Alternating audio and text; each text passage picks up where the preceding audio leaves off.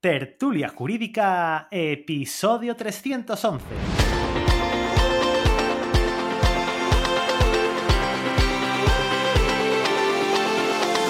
Hola, buenos días y bienvenidos a Tertulia Jurídica, el podcast donde los profesionales del derecho se quitan la toga y comparten su visión sobre temas de actualidad. Querido, querida oyente, mi nombre es Ángel Seisdetos y soy el director de este programa. Y como sabes, me encanta conocer a gente como tú, que quiere vivir esta y de esta profesión. Y por eso hago este programa, para que aprendamos juntos de los compañeros invitados que vienen cada miércoles por este podcast, conocer su historia, su despacho, cómo consiguen clientes, conocer sus estrategias y sobre todo su lado más personal. Pero antes de presentarte en esta ocasión a nuestra invitada, quiero recordarte que entres en www.tertuliajurídica.com y te apuntes a la newsletter, porque eh, es la newsletter de los abogados que venden, los abogados que saben de marketing jurídico, de los abogados que saben de marketing online. Y bueno, pues ahora sí que sí. Hoy miércoles se ha pasado por la cafetería de Tertulia Jurídica una amiga, una compañera, Carla Marín. Carla, muy buenos días. Hola, buenos días Ángel, ¿qué tal? Esto es un bucle, volvemos, esto hace ya dos viernes que te pasaste para hablar de otra cosa, pero ahora venimos a hablar de otra cosa muy distinta, que es de ti. Esto es bastante interesante. ¿Qué tal? Cuéntame un poquito, ¿cómo estás? ¿Qué tal la semana? ¿Qué tal llevas el, eh, todo este tiempo? Porque claro, tú, estás, tú tienes ahora un poquito más de trabajo de la cuenta por todo el conflicto y la guerra de Ucrania con, con perdón, Rusia con Ucrania. Eso es. Eh, ¿Cómo llevas toda esto, esta semanilla de trabajo? Pues la verdad es que, bueno, por las mañanas, como estoy en el vicerrectorado, eh, a tope de trabajo, porque también estamos con época plena de, de concesión de ayudas, entonces por ahí los investigadores están a tope y por lo otro lado, por las tardes, pues también con, mis asuntos, no sobre derecho aeronáutico, y ahora mismo es verdad, ¿no? Que está la situación bastante em, proclive de bastantes temas, entonces todos los días hay algo que publicar y todos los días hay algo de lo que comentar, porque la situación cambia día tras día. Entonces hay que estar em, puestos en la actualidad y bueno, comentar un poco cómo nos afecta a nosotros, ¿no? Desde luego. Primero vamos a hablar un poquito de ti desde el principio, vamos a hacer una recapitulación de todo tu, de todo tu, bagaje, ¿no? de toda tu carrera. Y quiero empezar, porque aunque eres joven, eh, llevas mucho recorrido y llevas mucho avanzado, me gustaría contar contigo primero, eh, bueno, primero antes de esto, comentar eh, y, recordar que el, que el patrocinador de este episodio, este podcast lo patrocina la Mutualidad General de la Abogacía. Tú bien has dicho, en el vicerrectorado, pues ya pueden entender la, audiencia más o menos por dónde van los tiros. Eh, Carla no es abogada ejerciente como tal todavía, ¿no, Carla? Eso es. Bueno, no soy ejerciente porque como estoy en administración pública, no se permite. Exacto, hay que pedir la compatibilidad. Entonces, puedes hacerlo, pero es complicado. No, menos hay que, hay que establecer prioridades en estos momentos y, las, cosas, las cosas vienen cuando vienen. Pero vamos, yo tengo muy claro, muy claro, clarísimo que tú en el momento en el que te puedas colegiar vas a ser mutualista. O sea, eso lo tengo yo. Bueno, yo ya, he participado con la mutualidad de abogacía, ¿eh? Yo ya he recibido, he recibido becas de ellos y, la verdad que son un equipo, vamos, fascinante. Hmm. Y entonces, bueno, pues yo he colaborado ya con ellos. Entonces, solo tengo buenas palabras. Y animo a todo, todo el mundo, ¿eh? a todos los jóvenes abogados que echen un vistazo a sus becas, a sus ayudas, porque la verdad que son muy, muy interesantes. Quiero también recordaros que hace poco tiempo, eh, al final del día, el día 18 de marzo, eh, se celebró el bus, el bus del, del tercer lab de emprendimiento jurídico de la Mutualidad General de la Abogacía y tenéis únicamente hasta el día 4 de abril para presentaros. Se ha ampliado el plazo, os lo digo desde ya, ¿vale? Se ha ampliado el plazo eh, al día lunes 4 de abril, con lo cual si tenéis algún proyecto, queréis participar o queréis aprender, os interesa hacer un poquito de networking con diferentes compañeros que les interesa también el tema del, del emprendimiento en el sector legal, eh, estáis totalmente abiertos. Entrar en, en www.tertuliajurídica.com barra lab, L-A-B, y ahí os lleva directamente a la página de inscripción para que no tengáis que estar eh, navegando y tal. Yo os creo un enlacito directo a la, a la web de la mutua, ¿vale? Os lo digo otra vez. www.tertuliajurídica.com barra lab, L-A-B. Así que bueno, lo digo, que está patrocinado por la mutua, que nos encanta la mutua y que, que vayan al lab de emprendimiento, que hasta el día 4 de, abril tenéis plazo para apuntar. Y ahora vamos a pasar a la parte tuya como profesional jurídica. ¿no? Quiero, quiero saber, quiero preguntarte, Carla, eh, ¿qué es lo que te motivó a ti a estudiar Derecho? Sí, pues yo realmente en mi familia no hay nadie que esté relacionado con el ámbito jurídico. Pero yo siempre he sido una persona eh, muy entusiasta y, y, siempre he estado muy en contra de las injusticias. O sea, yo estaba en el patio del cole y se veía una injusticia, yo saltaba como una loca. Entonces yo creo que eso poco a poco, cuando vas creciendo, pues te das cuenta de que existe la profesión de abogado y eh, la función que realizan, ¿no? Y después... Em, ya lo dije la semana pasada. O sea, tú de repente encontraste y dijiste, a ver, espérate, espérate, vamos a ver. Que aquí... ¿Qué me estás diciendo? ¿Hay una profesión que me pagan por pelearme con la gente? Exacto. Y ahí dije yo, pues yo tengo que estar ahí. Pues vamos, peleona a tope. Y encima, como me, yo desde pequeña, bueno, yo tengo una, anécdota que si quieres la cuento con el alcalde, de, Con el alcalde de mi pueblo. Yo, ¿Qué pueblo es el tuyo? Yo soy de Écija. Vale. la sartén de Andalucía. La sartén de Andalucía, eso es. ¿Qué es Écija? Es el pueblo de Lucía Galvez. Eso es, de nuestra compañera también, de Lucía, sí, sí. y, y, nada, yo con siete años o algo así acompañé a, mi padre, a mis padres a votar. Y claro, porque yo me encantaba todo el tema ya de politiqueo, tal. Y allí que me presento con mis padres. Entonces em, llega el alcalde y mi vecina en aquel entonces pues estaba eh, de concejal en el ayuntamiento. Y me dice, oye Carla, mira, eh, aquí te presento al alcalde. Dice, ¿tienes alguna pregunta que hacerle o algo? Y yo, ni corta ni perezosa, le digo, pues yo sé que tengo una cuestión. Vamos, una petición más bien que a ver si podemos cerrar las escuelas, porque yo odiaba ir al colegio, o sea, lo odiaba. Y, entonces él pues me dijo, Carla, no te preocupes, lo que tienes que hacer es, me haces un escrito y tú me lo presentas al ayuntamiento. Y si me convences, te prometo que cerramos las escuelas. Y bueno, yo ahí loca de contenta. Entonces yo desde siempre he estado muy vinculada con todo, con todo ese mundo, ¿no? y entonces, pues eso ya, eh, cuando vi que existía no solo el grado en Derecho, sino el doble grado con Ciencias Políticas y que además lo, teníamos en Sevilla, la Pablo de la Vide, pues ya me, incliné totalmente por, hacer ese doble grado. Qué bueno. Y hasta ahí.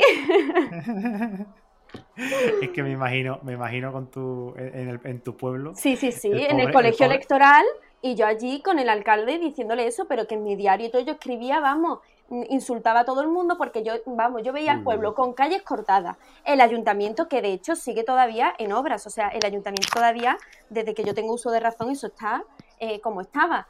Y bueno, yo siempre he sido, pues claro, mm, defensora de mis causas tanto en el pueblo como en todos lados. Qué bueno, qué bueno. La verdad que está, que yo siempre digo, ¿sabes? Que, aquí hay dos, tipos de, abogados que se meten, o sea, dos tipos de estudiantes de derecho, los que se meten porque son defensores de las causas nobles, en este caso tú eres de esta... De esta eh, Totalmente. y los que se meten por, por porque quieren dinero. está, Sí, porque necesitas un 7 para entrar, creo que ahora ha subido un poquito la media y dice, bueno, pues derecho mismo. Sí, pero al final el que entra en derecho porque, porque va por la nota de selectividad, ese no, no lo acaba. O sea, esa persona no termina la carrera porque... Acaba frustrado, ¿eh? Acaba sí, es una carrera muy, muy exigente y o te gusta o no te gusta, no hay, no, hay medias tintas aquí. Totalmente, muy de acuerdo. Perfecto. Bueno, vamos, vamos, a, vamos a continuar. Eh, vamos a hablar un poquito de tu trayectoria profesional, que cuando empiezas a estudiar, empiezas a, prestar interés en ciertas asignaturas. ¿Qué asignaturas son las que más te llaman la atención en ese momento? A mí sobre todo Derecho Internacional, Público y Derecho de la Unión Europea. Y eso me invitó a, decidir... Sí, sí, sí, totalmente. Decidí irme a, Francia a estudiar, a, la Escuela de Ciencias Políticas, que, bueno, SANSPO, que son tres escuelas las más prestigiosas que hay en Francia para que prepara al no se nota que tiene dinero la cijana. bueno, me fui de Erasmus, ¿eh? que eso al final lo pagaba la Unión Europea. Entonces... Eh, ¿Cómo se pues nota que tiene dinero de la Unión Europea? Totalmente, eso sí es verdad. Entonces, me fui a Transpolín y, y, bueno, allí también estuve haciendo una serie de prácticas con el, con el vicepresidente del Senado francés y bueno, tuve la oportunidad de codearme con gente pues bastante influyente como Sarkozy, eh, Philippe Dallier, que era en aquel momento el vicepresidente, y la verdad que aquella etapa fue maravillosa. y, y, ahí ya pues empecé a ver un poco más eh, la abogacía, pero también relacionada con el mundo de internacional. Y ahí también empecé, eh, saltó el tema de, un poco de la aeronáutica, ¿no? Y del cielo único europeo, que era el proyecto que en aquel momento empecé a, descubrir con el tema de la Unión Europea, que yo no sabía que existía nada de eso. O sea, yo... Vamos a poner a la gente en contexto, el cielo único europeo es una especie de, una especie de Schengen, ¿vale? Exacto, exacto. bueno, a, aterrizar, aterrizarlo, nunca mejor dicho. Eso es. Y, bueno, y también en mi familia, eh, mi tío es piloto de vuelos comerciales, trabaja ahora mismo en Swift Air Empezó mm, también de ¿No cero. sabía yo eso de tu tío? Sí, sí, él empezó... Eh... ¿Qué lleva? ¿320? Eh, pues ahora mismo no lo sé. él, ya es comandante. ¿eh? Swift Air es una compañía española. Sí, sí, la sé, la sé. Y, mm, y, él ya es comandante. O sea, él empezó de cero, empezó con, con el tema de trasplantes, con el, con el tema de, de, las moscas que había en Marruecos y que iban allí a, a, ¿cómo se le llama esto? a fumigar. Y entonces mi tío pues se sacó su, carrera de piloto, pero él ha empezado desde cero. O sea, actualmente tú si tienes dinero puedes pagar una serie de horas de vuelo e ir escalando. Pero él fue poco a poco y actualmente es comandante Swift Air. La verdad que ya, ya lleva vuelos, o sea, hace vuelos comerciales. También estuvo con Jets. Eh, conoció a Antonio Banderas, conoció a gente muy súper guay, nos ha contado siempre muchas experiencias súper chulas. Y, y bueno, entonces él, cuando yo era pequeña, en casa de mi abuelo siempre estaba con, él tenía como un simulador de vuelo, que tenía incluso hasta la palanca y todo, y siempre cuando íbamos allí todos mis primos, pues siempre era como, qué guay, un simulador de vuelo, a todos nos llamaba la atención. Y yo ya ahí un poco empecé a darle vueltas a la cabeza. Y claro, ya cuando llegué, aterricé en Francia y vi eh, esa escuela de ciencias políticas, todo lo que movían, todo lo que hacían tan cerquita de Bruselas, que yo estaba en media hora en Bruselas, pues ya ahí empecé a hilar un poquito el tema de la aviación con el derecho. Y eso es un poquito todo mi historia, ¿no? Para que un poco para que lo entendáis, porque yo te voy a yo te voy a corregir una cosa que has dicho porque sí, dime. Swiss Air no es una compañía española. ¿No es española? No, es suiza, corazón. Ah, vale, pues entonces estoy equivocada. Sí, y Swiss Air tiene Airbus 320, 330, 300 y también tiene el típico, el cochinito, el, el Boeing 737, perdón, 777, 300. Ese pues yo pensaba que era española, ¿eh? No, no, Suiza, mantiene la bandera suiza, vamos. Vale, vale, vale. Pues aunque puede ser que tenga base en España. En España, vale. Eh, en, Madrid seguramente, o en Barcelona, o, a lo mejor en Málaga, pero tiene... Mi tío está viviendo en Málaga, ¿eh? No sé, no sé si la base, está allí, pero ha vivido en París, ha vivido en Londres, o sea que. Digo con Swifter, ¿eh? Es una pasada. Porque Swift es una buena, es una buena compañía aérea, es una compañía bastante antigua, con bastante trayectoria. Y, bueno, pues son aviones grandes, no estamos hablando de avioncitos chiquititos. Que te podéis imaginar. Yo, yo sé bastante bien cómo funciona el mundo de la aviación, porque yo he sido un enamorado de la aviación eh, muchísimos años.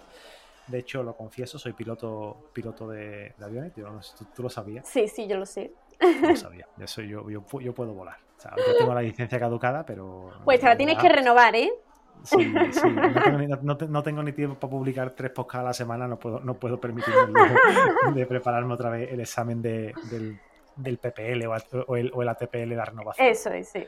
aparte es un, es un dineral, ¿eh? Que, que no, no, la licencia, que cualquiera que tenga interés en volar una avioneta pequeñita. No es tan fácil, no es tan fácil. Que tiene que sacarse el piloto privado, que es el PPL, y estamos hablando de unos 6.000, 7.000 pavos que, no es, que no es moco de pavo, que no estamos hablando de que esto sean 50 euros. Y no, no, ahorita, de vuelo son 180 y tantos euros cuando yo volaba. Después ya si nos ponemos a hablar de sácate la licencia de piloto comercial, son otros 7 8 mil euros, después ya te sacas el, multimotor, después te sacas el, el, vuelo instrumental IFR. Hay una serie de paquetes que hacen que tú puedas ser el piloto comercial, que es lo que hizo tu tío. Exacto. Sacarse diferentes, diferentes estudios, diferentes carnets que te permiten después habilitarte para volar ciertos aviones en cierta compañía. Entonces, es una pasada. A mí me encanta. Lo que pasa es que, bueno, pues no, no me fue la carrera por ahí. Ya, ya, ya, lo, Pero no, no, no, no, lo. Yo te conocí, porque además lo tenemos que comentar. Yo te conocí porque un día.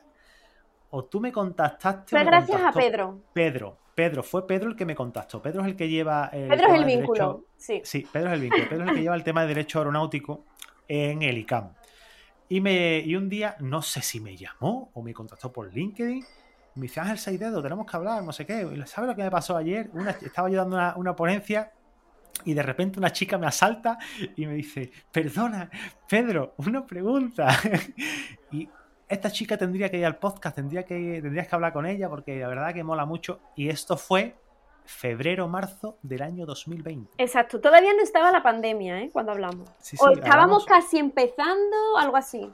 Sí, en, esa, en ese momento y justo eh, saltó la pandemia y bueno, pues una cosa tras de otra y, bueno, pues ella recién había acabado el máster, si mal no recuerdo. Exacto, exacto. O sea, que fue eh, una pena, porque claro, yo ya me tenía que incorporar al mundo laboral del mm. derecho aeronáutico que se suponía que iba a conseguir. Y de repente. el máster de abogacía tú lo hiciste, ¿no? Yo sí, yo soy abogada, ya tengo mi título ejerciente y todo. Vale. Porque, porque, claro, Pedro me contacta. Yo he hecho dos máster, el de abogacía y el, de, y el de la escuela de aeronáutica. espérate, pero eso vamos, a, vamos paso a paso. vamos, por la parte de la carrera. Tú te, flipaba el derecho internacional, te fuiste allí con los franceses a comer baguettes y, y queso brie. Eso y, Y luego, cuando llegas a España, ¿qué pasa? Pues llego a España, acabo el último año que me quedaba, me gradúo y digo, empiezo. ¿Y qué hice? Que esto sí lo quiero contar porque creo que es una realidad que hay que contar. Vamos a ver. Yo acabo mi carrera y yo quería especializarme en Derecho Aeronáutico.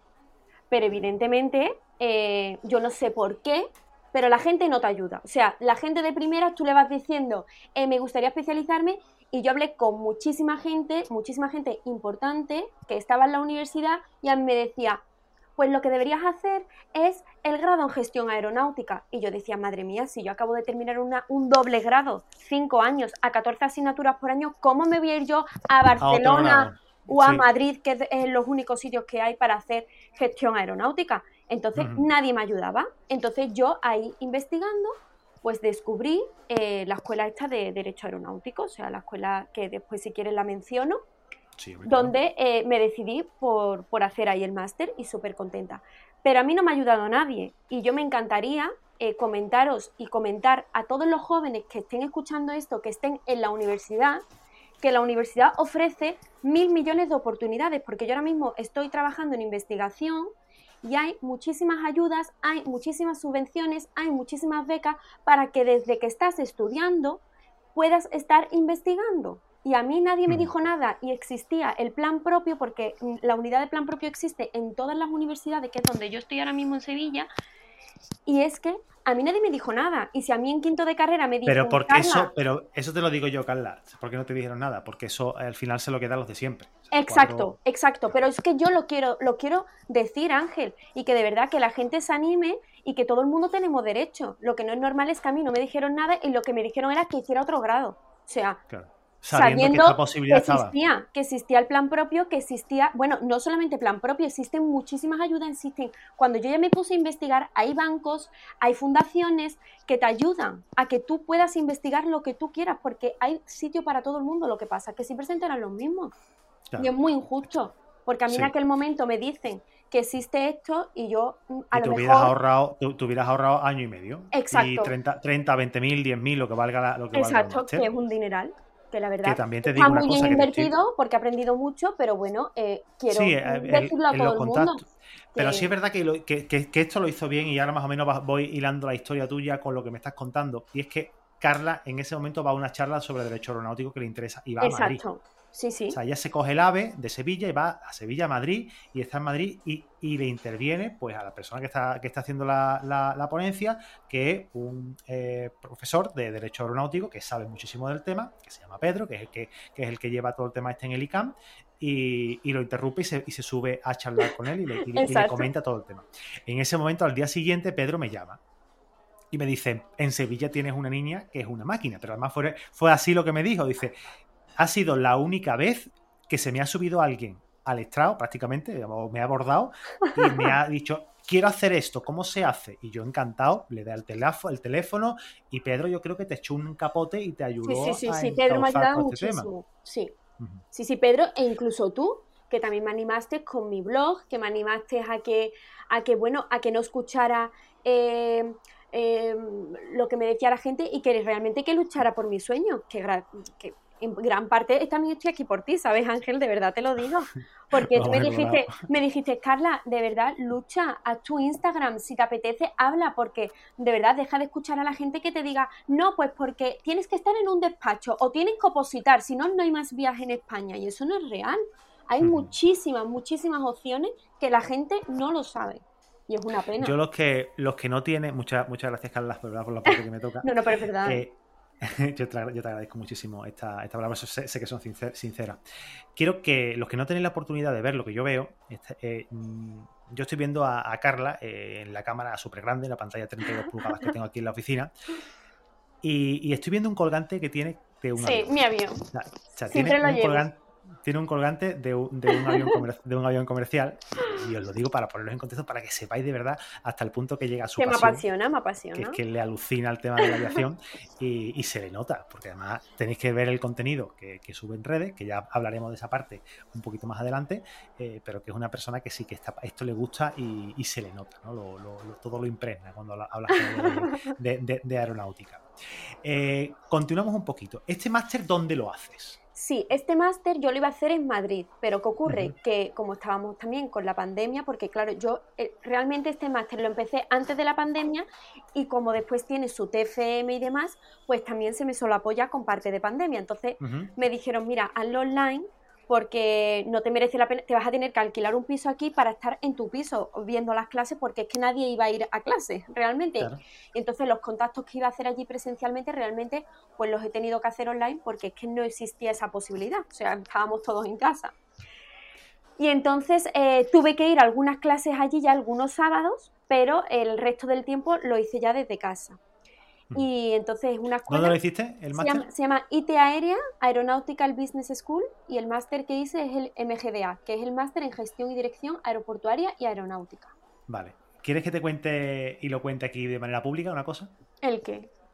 No eh, el, el, día 3 de enero del año 2017 recibí un correo, eh, porque yo pedí información, para hacer el, el derecho, o sea, el diplomado en Derecho Aeronáutico Internacional en modalidad de distancia. ¿Dónde? En IT Aérea. Sí, vale. Ahora, te enseño, si quieres, el correo. Cuando, sí, sí, confiante, cuando, cuando, cuando, colguemos. Pero pedí, pedí, información en la misma escuela que tú, que tú fuiste. Sí.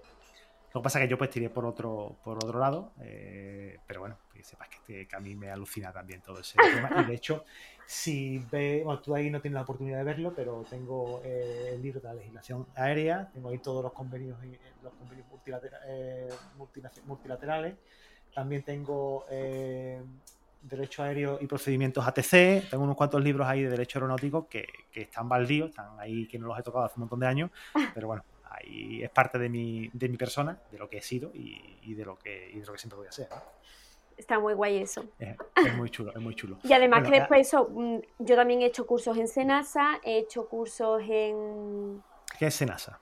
SENASA es el, digamos que es esa asociación española de servicios jurídicos y de navegación aérea. Entonces un poco también pues se encargan de, de un poco también parte de mm, auditoría, de entonces está muy interesante porque también yo hice ahí un curso de legislación aeronáutica y entonces pues también llevas muy bien el tema del derecho aeronáutico. Mm. Y, mm, y, también he hecho cursos con la IATA.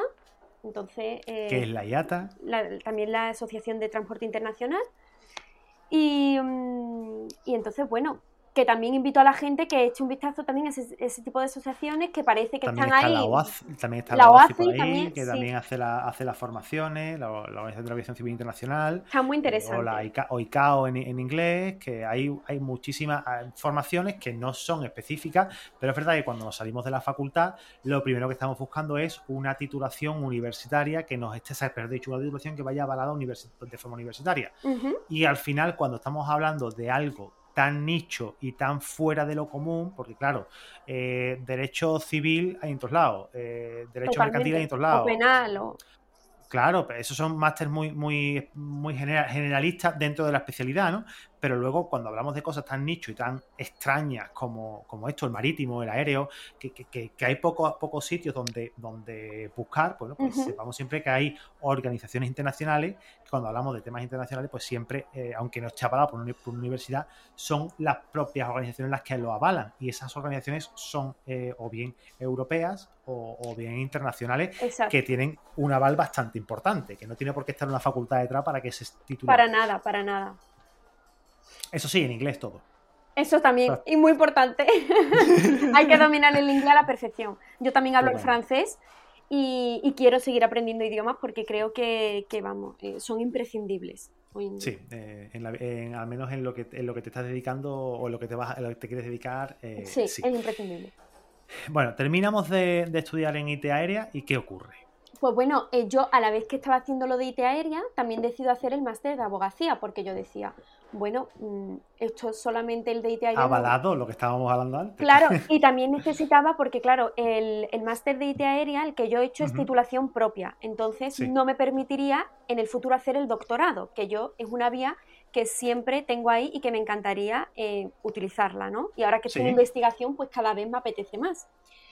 Em, entonces, el máster de abogacía, al ser un máster oficial, sí que me permitiría después poder eh, saltar al doctorado.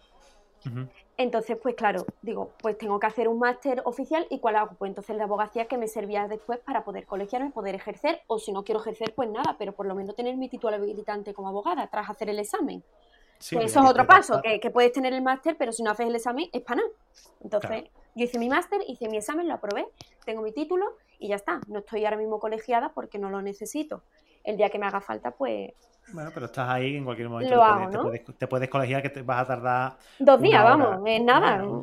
lo tienes ya hecho. El tiempo de ir lo tienes, y lo tienes ya, ya, preparado. Qué bueno, es súper interesante. Entonces, ya acabas de hacer el máster. Eh, estás pensando, porque claro, tú, yo, yo lo, una, de la, una de las cosas por lo que yo no estudié este máster, y lo tengo que confesar aquí, es que yo soy súper práctico. Entonces, cuando yo mm, empiezo a, estudiar, o sea, cuando yo estoy estudiando el máster, yo digo, joder, es que a mí esto no me va a solucionar nada. Totalmente. Eso también me ha pasado a mí, esa sensación de titulitis. Y que realmente también mm, quiero compartirlo. O sea, em, en el mundo laboral eh, cada día es más difícil y creo, y creo que mm, es muy importante saber elegir para según qué tipo de empresas. O sea, tú quieres entrar en un bufete o en un despacho grande de referencia internacional, un Uria Menéndez, un eh, Cuatro Casas, un Garrigues. ¿Cuál es mi opinión? Mi opinión personal. A lo mejor me estoy equivocando, pero por mi experiencia personal, creo que deberías hacer un máster en ICADE, un máster en IE, un máster eh, importante en Universidad de Navarra. ¿Por qué? porque cuando después tú pasas a recursos humanos, ellos tienen ya una serie de prácticas o una serie de, mm, convenios, empresa, e universidad, que te permiten saltar a ese tipo de despachos. Y que si tú has hecho tu carrerita en la Universidad de Sevilla y después te has hecho un máster oficial en la Universidad de Sevilla, no digo que sea imposible, pero es mucho más complicado competir. ¿Que te quieres ir a empresa privada? Pues bueno, ahí es, da igual, da igual si has hecho un máster, eh, incluso si lo haces en una empresa privada el máster, mucho mejor, porque tampoco te van a mirar realmente dónde lo has hecho y, y mirar un poco más tu experiencia, ¿no? Eso es mi opinión podríamos aquí hablar porque, vamos, tengo experiencia de sobra de, echar ofertas y de enterarme de cómo va el proceso, pero... Yo te puedo decir que yo no, a mí me da igual el tema de la, de la formación, o sea, yo, yo quiero a alguien que me solucione problemas y no, y no me importa. Tú tienes la visión de Google, tú tienes una visión pues ya un poco siglo XXI. Claro, pero los despachos es verdad que están. Los despachos están todavía muy, muy, de hecho, están muy cerrados y para mi punto de vista. es el problema. Ahora quieres trabajar en un Google y Google no te mira tus notas medias, Google no te mira dónde has estudiado. Pero es que a mí no me soluciona eso nada, Carla. O sea, que a mí, eh, como profesional, como empresario, que una persona haya sacado un 9 eh, o una matrícula de honor en toda la carrera, a mí no significa nada a, mi negocio no le va a aportar nada. Para nada, yo igual. Esa persona estudia, estudia muy bien y tiene muy buena nota, sí, pero esa persona soluciona problemas. Necesitas a alguien resolutivo. Necesitas alguien... un problema, ¿cómo, ¿cómo actúa? Eso es lo que yo necesito. Totalmente, gente con ganas, gente, eh, no hay, o sea, yo veo que hoy en día la gente joven mm, es muy poco resolutiva. La gente se lo tiene que dar todo como muy hecho y que todo tiene que tener una lógica y un porqué y no van más allá. O sea, la gente no quiere Pero porque el problema es el problema del sistema educativo, Carla, que el problema, el sistema educativo no te enseña a pensar. No, te, totalmente, totalmente. No es como sistemas americanos, ¿no? Que el sistema americano, cuando, eh, te lo digo porque no es porque yo haya visto muchas películas, que también, sino porque em, tengo familia en los Estados Unidos. Mi prima, mis primas son de nacimiento americana, son, viven en Utah, viven en San Francisco, eh, bueno, yo, también he, estado estudiando en Estados Unidos y, me pasó igual. O sea, desde el instituto eh, a ti te enseñan a hacer proyectos, tú estás en clase de, física y estás haciendo proyectos reales, que si, que si una idea eh, cuaja, a ti te llevan a concursos nacionales a presentar tu idea. Y aquí en España eh, te dicen, estudiate estos problemas y esta fórmula, mañana mm. hacemos el examen y, aplícala aplícala como yo quiero que la apliques y siguiendo el método que yo quiero. que vayas a salir. Pero ¿eh? no te digo, no te digo cómo se hace, o sea, te digo cómo se hace, pero no, no te explico la lógica porque explicarte la lógica para ti no te importa. Totalmente. Y yo lo único que necesito, porque yo lo único que quiero es que cuando yo ponga las notas al final del curso, el colegio tenga un siete y medio de media y, todo, y, todos contentos porque el, porque el Ministerio de Educación dice que eh, los niños tienen un siete y medio. Pues no. Eso, eso, no es, eso no es fórmula, para mí eso no es una fórmula coherente de llevar un sistema educativo. Ni para mí, pero es una realidad que está aquí implantada. Sí, es una realidad y que si por mí fuera yo no escolarizaba a mis hijas. eh, entiéndase en tono de broma, señores. Sí, sí, sí, sí. Ya método Montessori, Ángel. Tengo que informarme mucho del método Montessori porque estoy ahora en esa, en esa, ahora estás en esa fase, ¿no? Sí, pero vamos, no te digo que no porque me, me, gustan mucho los sistemas alternativos y sobre todo los sistemas que te enseñen de verdad a hacer cosas, ¿no? Y no a, pensar, ¿no? Y no a, a, ejecutar algo siguiendo una ruta trazada de 1, 2, 3, 4. Porque si tú sigues el 1, 2, 3, 4 y te falta el 3, ¿qué haces cuando llegas al 2? No tienes el, no tienes el 3 para saltar al 4. Entonces, mm, eh, yo quiero, yo quiero que, que, tiene que haber algún sistema alternativo que, esa parte te la quite, ¿no? Y que te dé la, herramienta para, oye, si, estás, si has hecho el 1 y el 2, te falta el 3, para saltar al 4, pues ya sabes que los dos traseros, si los sumas, dan 3. Ya tienes el 1, el 2 y el 3, y ahora vas al 4, ¿sabes? Pero eso la mm. gente no lo quiere comprender aquí. Aquí pues estamos todo el día con los móviles, eh, que la gente no piense mucho y todos calladitos y pues hay que pensar. aquí vamos, el que ha hecho aquí esto va aquí, el que ha hecho esto aquí va allí, ¿sabes? Entonces yo pues mm, como desde pequeña, ya te lo he dicho, que yo soy contraria a todo el mundo, pues mi carrera laboral y mi futuro va a ser igual.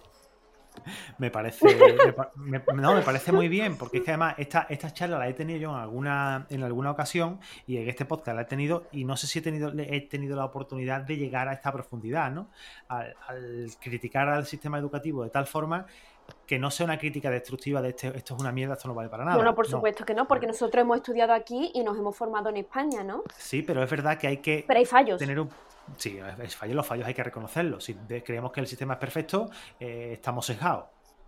Totalmente. Vamos a, vamos a, pensar un poquito, vamos a hacer un poquito de autocrítica y ver, que, esto no, que esto no funciona así y que los planes de estudio se hacen eh, pensando en las siguientes elecciones, que son cada cuatro, cada cuatro años, que lo que le interesa al, Ejecutivo es decir, que su tasa de abandono escolar se ha reducido en un 10%. ¿Por qué? Pues porque, bueno, pues, pues te subo la nota media eh, con un 4 a prueba, eh, la ley de mínimo esfuerzo y cuando salga todo el mundo, pues vamos a tener una, cuando llegue todo el mundo a las universidades universidades, la universidad también bajamos el nivel y lo que vamos a tener es una sociedad con unos niveles de, formación, no de educación, bajísimos. Sí, sí, yo creo que, claro, es que la gente ya no lee, Ángel, o sea, la gente de verdad, em, yo recibo escritos de personas que son doctores, doctores en cualquiera de las... Porque a lo mejor es que a mí me da mucha, mucha pena la gente que dice, es que doctor en física, es que no tiene por qué saber cómo escribir. A mí me llegan correos electrónicos, a mí me llegan instancias presentadas por un registro eh, con falta de ortografía. Y yo creo que eso, eso eh, es de verdad, yo, yo muchas veces pienso cómo estas personas han podido acabar un grado, acabar un máster y haber acabado un doctorado que es el, escalón más alto dentro del nivel educativo. O sea, eh, es muy fuerte, es muy fuerte ver eso. Lo mismo, no vamos a decir con todos, pero. no, no, yo no generalizo, ¿eh? yo digo mi experiencia personal y lo que veo día a día. O sea, no digo que todo el mundo tenga falta de ortografía, eh, pero, pero sí que, mm, que la gente, pues bueno, la gente ya ni lee casi, o sea, la gente ve titulares de prensa y ya se. Y se queda, y se queda en eso, por eso tenemos tanto Con el clickbait. Con, el, clickbait. Ya también lo hemos comentado aquí un montón, un montón de veces. Que, y es una realidad. Es, una realidad, es una realidad. Y bueno, claro, vamos a continuar con, con contigo, que me sigas contando, porque quiero saber cómo llega una a pensar, a entrar en, el vicerrectorado de la universidad. Sí, pues esto también, eh, pues como yo me lo guiso, yo me lo como, yo estaba un día en Twitter y de repente veo eh, que un profesor de la Universidad de Cádiz, especialista en Derecho Marítimo, pone, eh, estamos buscando personal para eh, empleo joven de la Unión Europea, tal y cual, no sé cómo, yo clico ahí y de repente veo que están en plazo y de repente empiezo a investigar y veo que ese tipo de empleo, que era empleo joven, porque yo en aquel momento, en ese momento, pues estaba con prácticas de, del máster y demás, y yo todavía, bueno, había tenido una primera experiencia laboral, que si quieres también la cuento, yo, he trabajado en Berger Lebro, que es una, una multinacional eh, especializada en software eh, y de gestión para la administración pública, ellos hacen software para los ayuntamientos, para, ¿vale? Eh, para el alcalde tuyo, ¿no? Exacto, por ejemplo, la, página web del Ayuntamiento de Écija, el padrón, tal. Eh, entonces, bueno, yo acabé la carrera y justo entré ahí y estuve ahí seis meses y cuando acabé pues vi que, bueno, que, yo estaba muy a gusto ahí, pero tampoco veía que eso iba a ser mi futuro, entonces pues ya mm. empecé con los máster. Y, mm, y, bueno, todo esto que te estaba diciendo, ah, eso, que investigando lo del tema de el hombre este de la Universidad de Cádiz que puso eso en Twitter, pues descubrí que ese, ese empleo joven de la Unión Europea y además subvencionado con la Junta de Andalucía, no solamente estaba en la Universidad de Cádiz, sino que está en la Pablo de la Vide, está en la Universidad de Sevilla y está en la Universidad de Córdoba, que yo me haya enterado y que estuviesen en plazo. Sí, no, por tu, por tu círculo cercano, tú dices, mira, pues claro, tengo exacto, al, lado, de Sevilla, tengo Córdoba, Cádiz y tal. Exacto, yo eché esas, ¿vale? Y entonces, eh, pues... Pero que muy probablemente este sistema pues exista prácticamente en toda Andalucía y seguramente... Eh, en Madrid también está, porque también encontré que estaba en Madrid, por ejemplo, por poneros un ejemplo. Eh, ahora mismo no invito a nadie a que lo eche porque ahora mismo ya no van a salir, ¿vale? Porque como ha cambiado la reforma laboral y tal, pues el tipo de contratación está así un poco de práctica tal y cual, pues ha quedado un poco ahí en, en el limbo y de momento no va a salir nada. Carla, ¿me quieres decir que el gobierno, en su afán de hacer un buen trabajo con la reforma laboral, se ha cargado esta oportunidad? De momento sí. O sea, no, no, de momento no. Con la reforma laboral se ha cargado esta oportunidad a los jóvenes. Yo, pues creo, yo creo que de momento mi, mi, mi hornada, digamos, de es la última, ahora mismo. Entonces tú tienes un contrato temporal, tú tienes un, contrato precario. Exacto. Yo, bueno, eh, no voy a decir precario porque está muy digo, bien. No, yo te digo, no, te, yo te digo por lo que dicen cuando... A ver, precario porque realmente es dos años, pero la Universidad de Sevilla...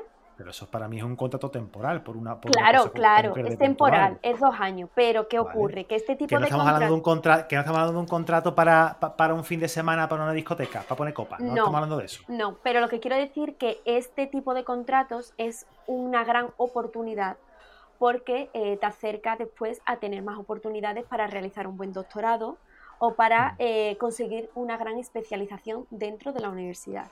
Y además, este contrato, eh, la Universidad de Sevilla, por ejemplo, ya ha sacado en su plan propio, que animó a todo el mundo a participar en ese plan propio, si está vinculado de alguna manera a la Universidad de Sevilla, eh, ha sacado ya un tipo de ayuda que permite que cuando nosotros acabemos podamos seguir eh, investigando o podamos seguir esa trayectoria dentro de la universidad, porque realmente es un sistema que está muy bien, que te, que te acerca al mundo de la investigación, pero que es verdad que, bueno, que cuando acaban esos dos años, a no ser que ya después sigas con tu doctorado, es muy difícil que puedas seguir ahí, en la universidad.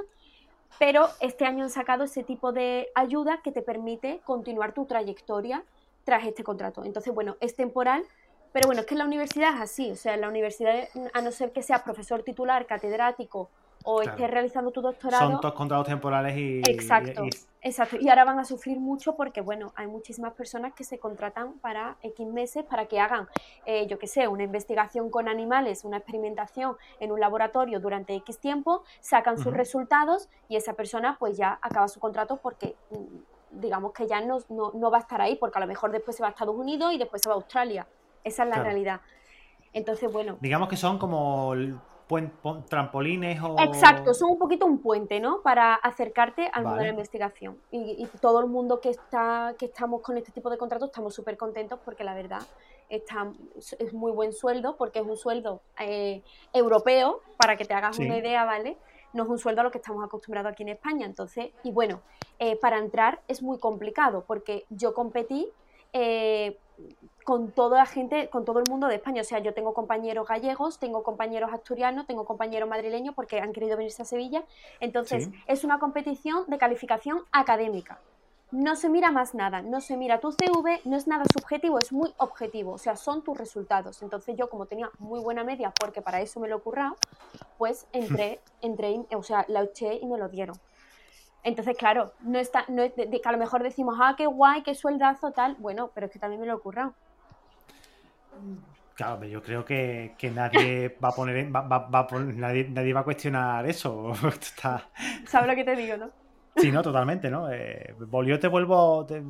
tú no, no, has tenido la oportunidad de escucharlo todavía porque se ha publicado hoy mismo, estamos cuando estamos grabando, eh, y, la, y justamente la semana anterior, el miércoles que se publicó el jueves, está, está, hablando con Rosario y hablamos de esto mismo, ¿no? De la suerte, ¿no? La suerte que puedes tener tú a la hora de que te contraten. No, no señores, no es suerte. Yo he trabajado mucho para conseguir esta suerte que ahora tengo. Totalmente. La suerte, o sea, la suerte es un factor pero en mi opinión eh, está también el esfuerzo, pero también digo eh, que la vida no es Mr. Wonderful. O sea, tú te puedes esforzar muchísimo y que no consigan los resultados esperados o que no consigan nada. Porque evidentemente si todo el mundo se esforzase muchísimo y todo el mundo consiguiese todo su sueño, todo el mundo sería maravilloso y todo el mundo sería aquí Cristiano Ronaldo. Y esa no es la realidad. No, sí, vale, te lo puedo, puedo comprenderlo, pero te lo puedo, eso te lo puedo, te lo puedo discutir, ¿no? Y sobre todo te lo discuto porque eh, yo puedo decir, mi sueño es ser piloto de avión, por ejemplo, yo quiero ser piloto de avión, ¿vale? Es mi sueño de, niño, yo quiero volar, yo quiero ser piloto de avión todos, los días, ¿vale? Y ahora cojo y, empiezo a estudiar y resulta que, claro, que empiezo a, trabajar y, pues la vida me lleva a otros derroteros. Y yo aparco mi sueño y yo ya, mi sueño jamás nunca va a poder ser ese. O sea, eso, la persona que está luchando por ese sueño, lo mismo está se lleva 20 años más trabajando. Cuando yo estudiaba había un chaval que tenía 40 años. ¿Qué te quiero decir? Ahora el chaval está volando en una compañía. Por supuesto. Estaba trabajando en otra empresa y mientras estaba estudiando por las tardes cuando podía, iba, y, pero es que era su sueño y no había podido tener la oportunidad de cumplirlo hasta, ese momento. después de mayor. Yo hasta ahí lo comprendo, pero no comprendo... Ahora otra cosa, otra cosa es que lo abandones, que tú digas, yo ya me rindo, no lo lucho y si yo quería ser abogada de derecho aeronáutico, yo me voy a Garrigue y que me pongan la etiqueta de abogado laboralista y a, y a, y a, y a ir al CEMA todas las 15, 15, 15 veces. 15 veces. no, te digo. Que eso está, eso está genial, lo que tu opinión, o sea, la respeto y estoy súper de acuerdo. Pero, no la comparto. No, no es que no la comparta, o sea, es, totalmente cierto, o sea, hay personas que, que, cuando pueden empiezan a estudiar y a lo mejor esas personas empiezan con 30 o con 40 y hay gente que empieza su proyecto y a lo mejor, pues bueno, va teniendo poquitos clientes, va creciendo y al final pues tiene su sueldo y vive bien y tal. Pero lo que quiero decir que ahora mismo también se está instaurando eh, con las redes sociales y con todo, de que... Mm, si lo, si lo luchas, lo consigues. Si haces esto, mm, lo tal. Y no creo que sea del todo cierto, porque a lo mejor mm. tú y yo llevamos luchando, bueno, yo poquísimo tiempo, ¿no? Pero imagínate, Ángel, tú a lo mejor vas a estar toda la vida luchando, mm, yo qué sé, por no lo sé, ¿vale? Pero a lo mejor. No, cualquier cosa. Mm. Vale, pues dices, tú es que yo quiero tener el despacho el mejor de España. Por supuesto que te pueden dar premios, por supuesto que puede. Pero a lo mejor no vas a conseguir eh, tener. Eh, mm, vas a expandirte por todo el mundo. Por mucho que tú estés todo el día trabajando de 9 a 10 de la noche. O sea, después son muchos otros factores. Creo que también entran ahí. Sí, ahí entra, pero claro, ahí estamos hablando de que si tú compras muchas papeletas para poder obtenerlo, eh, otra cosa diferente es que tú digas, mira, yo ya me, rindo y por las tardes a ver Netflix. ¿Vale? Entonces, Ahí eh, tienen menos oportunidades. O sea, yo todo lo que tengo ha sido machacándome. O sea, y lo digo, a, mí nadie me ha caído nada del cielo. O sea, yo todo, todo, de verdad, desde el bachillerato que tuve matriculado honor, yo me machaqué al máximo. En la carrera me he machacado al máximo. Eh, en todos mis trabajos intento dar lo mejor, eh, todo lo que puedo, em, ser perfeccionista al máximo, aunque parezca un tópico, y hacer todo lo mejor posible. Pero eh, eso no significa que yo mm, vaya a ser la presidenta de España. Persistencia. Exacto, yo creo que hay que ser muy perseverante. es lo que te ha hecho a ti llegar a donde estás ahora mismo. Por supuesto, pero que yo me esfuerce cada día al máximo no significa que yo vaya a conseguir todo. Conseguiré ciertas cosas, por supuesto. No me voy a quedar en mi casa, como tú dices, viendo Netflix, porque esa no es mi condición. Pero em, no se consigue todo tampoco. Está, está claro, pero sobre todo, como no se consigue, eh, es rindiéndote y dejando, Totalmente. en, sentado en el sofá, desde luego que no. Bueno, sí, puedes, puedes, puedes, conseguir disfrutar y relajarte un poco. Un poquillo, un poquillo. eh, cuéntame qué es lo que hace una abogada de derecho aeronáutico en su día a día. Pues bueno. en la parte, porque tú por las tardes también estás haciendo cosas de, esto. Exacto. Yo por las tardes lo que me dedico sobre todo es a investigar y a escribir. A escribir artículos, a eh, pues enterarme de las últimas novedades, a revisar en, jurisprudencia. Eh, y eso es básicamente lo que estoy haciendo ahora mismo por las tardes. Entonces yo llego de trabajar Em, hago las cosas de mi casa, ¿no? Pues como todo el mundo. y ya pues me pongo a investigar y intento, pues como tengo mi canal, pues todos los días intentar generar contenido, intento hacer... ¿Qué canal es? Vamos a decirse a la audiencia. Se llama Carla Law Air. Law, que es derecho en inglés, yo así muy internacional, como ya sabéis. L-A-W de Washington y después aire. A-I-R, ¿vale? Eh, para todo el que quiera, me puede seguir en TikTok, Instagram, ¿vale? Estoy por ahí. Y... ¿Tienes ya, ¿Tienes ya página web? Al final no la, no has montado. No, página web no he montado, la verdad. debería, debería, ¿eh? Además, tú ya me animaste a crear una página web. Yo te lo dije, pero además te lo digo que, la, que la montes con tu apellido. O sea, yo, mira, te digo que mm, eh, los nombres de dominio hay que registrarlos. O sea, los nombres, nombre y apellido deberíamos todo el mundo de registrarlos porque tenemos, podemos tener problemas en un futuro. Yo he tenido problemas con angelsaidedo.com, que estaba pillado. ¿Ah, sí? Lo, tenía un DJ, pero lo he conseguido. Lo he conseguido ¿Un DJ? Sí, se le, ha, caducado el dominio y he conseguido el dominio de Ángel Saidedo. Y yo nada más salir del hospital le estaba comprando el dominio de, mis hijas con su nombre. Eso está muy bien. Meghan Markle también lo hizo. O sea, con su hija eh, tenían varios nombres pensados y han sacado el dominio de varios de los nombres que tenían pensado para que pues, pues su hijo todo, vamos.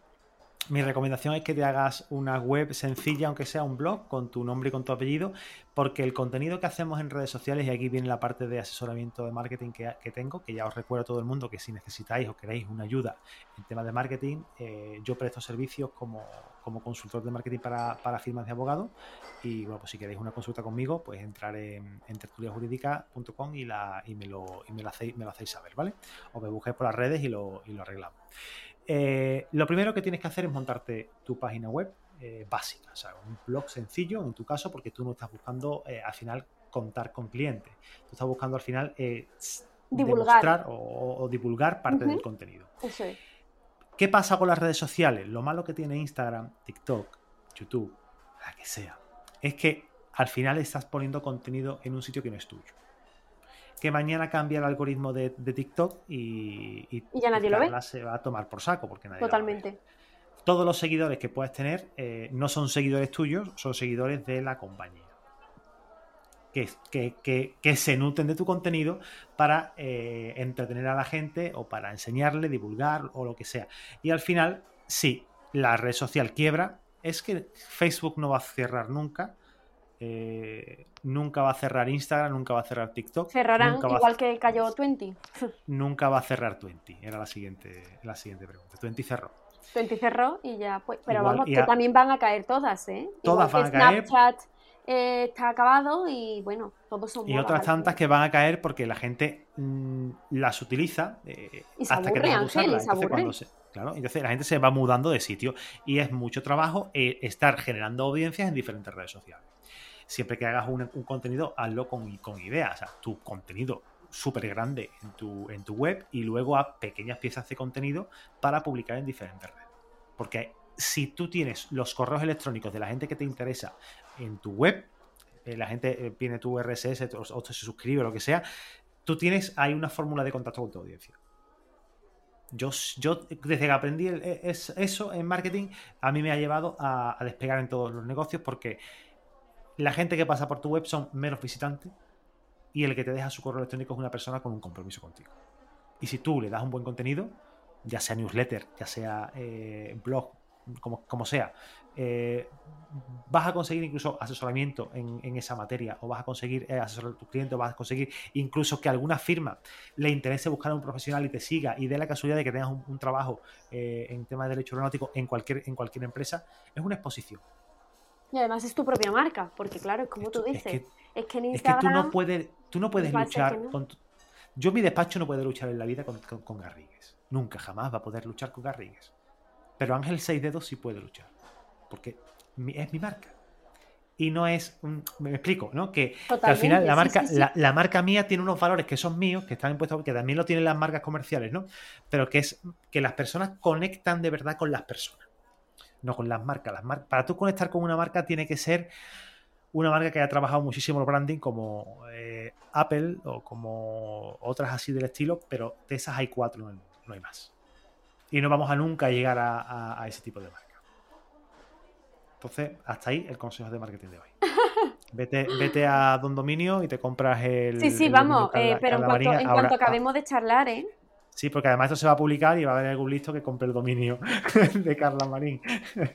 No, por favor, ¿eh? No, por favor. Ahora mismo lo estoy mirando. Uy, el carlamarín.com está cogido, ¿eh? ¿De verdad? El punto .com sí. ¿Y el punto y el punto net. El punto net. El punto no, punto net no me gusta, Ángel. Punto es. Mm, yo mi primer dominio de Ángel 62 pues ángel62.net. Carlamarín.es eh, está libre. Y el de carlamarín.com eh, es una abogada eh, de Boston. ¿Ah, sí? Sí. Pues fíjate, yo estuve estudiando en Boston, así que a lo mejor me han copiado la idea allí. Te han copiado el nombre. Bueno, oye, de verdad, Carla, ha sido un placerazo charlar contigo. Eh, Igualmente, siempre, siempre, siempre, es un placer. Agradecida. Yo también estoy muy agradecido de tenerte cerquita porque se hablan muchas cosas súper interesantes contigo, compartes un, material que a mí me apasiona y me encanta y, tú sabes que nosotros vamos a tener siempre esa conexión, conexión especial. Totalmente. Lo dicho, Carla, muchísimas gracias y esta es tu casa para lo que tú Muchísimas gracias. Y gracias a ti por escucharnos y por valorar este episodio y por compartirlo. Y si no lo has hecho aún, te invito a que nos dejes una reseña en tu reproductor de podcast preferido. Si es iTunes, mejor que mejor. Si es iVoox, regálanos un like o déjanos un comentario, lo que tú quieras, que nos haces muy, pero que muy felices. Nos escuchamos el miércoles que viene aquí en tu podcast, en Tertulia Jurídica. ¡Chao!